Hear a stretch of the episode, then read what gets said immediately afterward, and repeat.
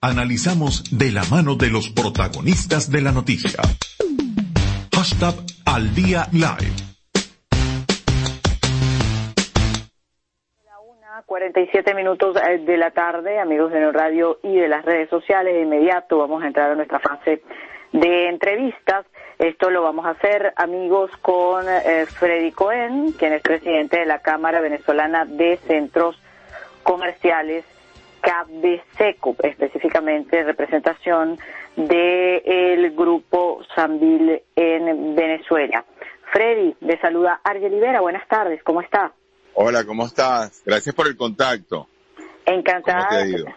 Genial, gracias por estar acá con nosotros. Importante conversar, eh, saber cuál es la expectativa que tiene la Cámara Venezolana de eh, centros comerciales en relación con este nuevo proceso de flexibilización, donde ahora sí los han considerado, y un poco conocer el balance que a estas alturas de la cuarentena se tienen de los centros comerciales en el país. Bueno, saber que los centros comerciales en Venezuela fueron los primeros centros comerciales que cerraron en toda América Latina el 15 de marzo, antes que los otros países. O sea que fuimos bastante previsivos y ahorita nos encontramos preparados para esta nueva normalidad con sistemas de, con procedimientos de bioseguridad para garantizar que nuestros empleados que trabajan en los centros comerciales y los visitantes estén protegidos eh, de este virus COVID-19.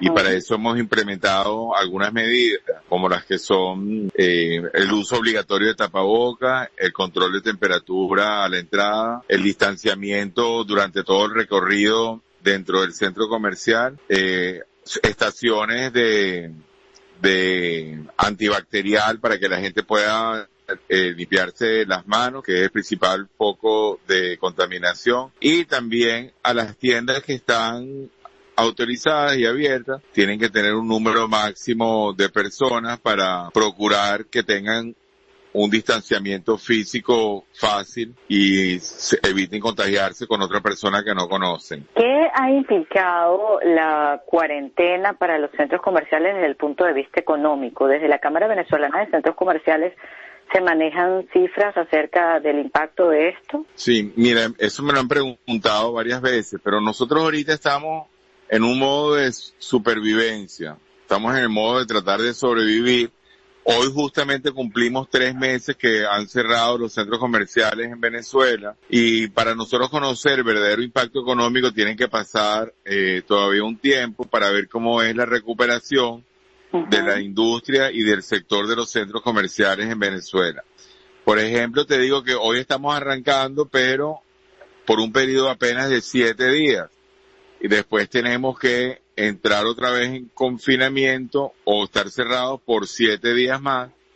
Y entonces es muy difícil en estos momentos saber eh, cuáles son los costos asociados, porque aquí no están perdiendo los centros comerciales nada más, sino están perdiendo también los pequeños y, y medianos comerciantes que hacen vida en la industria de centros comerciales en Venezuela.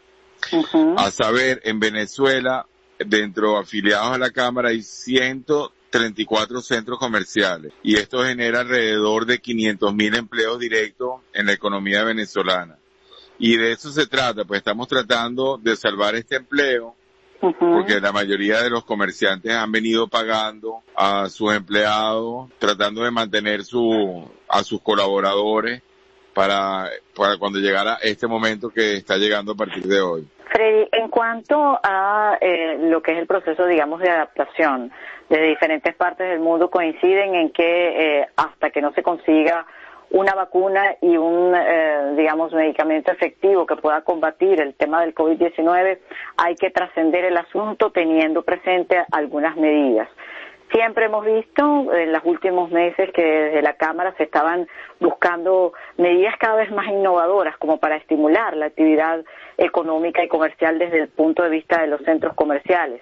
Frente a esta nueva normalidad, como tú la calificaste al principio de la entrevista, ¿Qué se está previendo? ¿Qué, nuevas iniciativas hay? ¿Qué debate hay para nuevas ideas? Bueno, yo creo que eh, la experiencia de entrar a un centro comercial de alguna manera educa y, y estamos aspirando porque cada persona se tiene que cuidar, cada, cada persona, individuo tiene que tener un poco de civismo y a manera de caminar en un centro comercial donde, donde tú entiendes lo que es el distanciamiento, que son dos metros con otra persona, de alguna manera te educa no solamente cuando estás dentro del centro comercial, sino ya cuando estás afuera, tratas de protegerte, porque eso no quiere decir que dentro del centro comercial te puedes contaminar y cuando estás fuera del centro comercial no. Es una manera, lo que llamamos, lo que tú mencionaste, que yo también había mencionado, lo de la nueva normalidad, esas son las reglas, pero sabemos también que dentro de la nueva normalidad no se puede mantener a la población sana,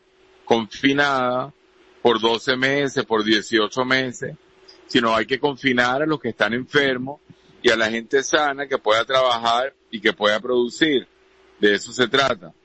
Y en esto se, y en esto estamos apoyando a través de Cabeseco y la Cámara de Centros Comerciales con estas medidas que hemos hemos, eh, hemos dado en marcha con, con videos, con explicación y también la gente que visita los centros comerciales pues lo van a sentir. En el caso, por ejemplo, de la digitalización que están aplicando en algunas partes del mundo, aplicando el servicio delivery, quizás el llevar el tema también de los centros comerciales a eh, modalidad online. ¿Esto tú crees que sea posible en Venezuela, que cuaje acá? ¿Han pensado ustedes en esa alternativa? Sí, bueno, siempre hay muchas plataformas nuevas y viejas de lo que se llama el marketplace.